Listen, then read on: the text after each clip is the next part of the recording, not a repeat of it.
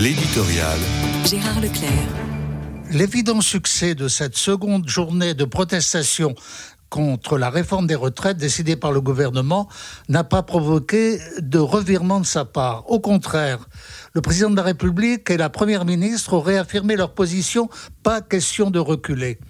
Et il semble que malgré les oppositions très majoritaires au projet, la plupart des Français sont résignés d'avance à un passage en force. Le bras de fer en cours n'est cependant pas sur le point de prendre fin et au demeurant, il semble bien que cette réforme ne sera pas définitive. Elle s'insère dans une suite d'autres réformes, comme le déclare l'économiste très indépendant qu'est François Langlais. Même si ce texte est adopté en l'état, il y aura d'autres réformes. Depuis 30 ans, c'est la sixième en comprenant celle de 1995 qui n'a pas abouti, une tous les cinq ans en moyenne.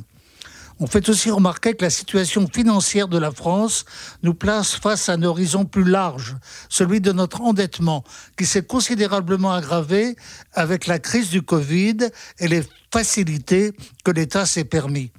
C'est bien une réflexion approfondie que nous sommes invités, nous autres citoyens, et non seulement les experts et les responsables politiques.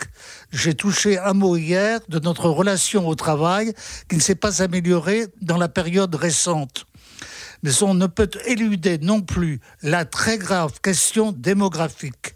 Une des difficultés actuelles, c'est bien la réduction du nombre des cotisants par rapport aux retraités et celle-ci s'aggravera si la baisse des naissances se confirme.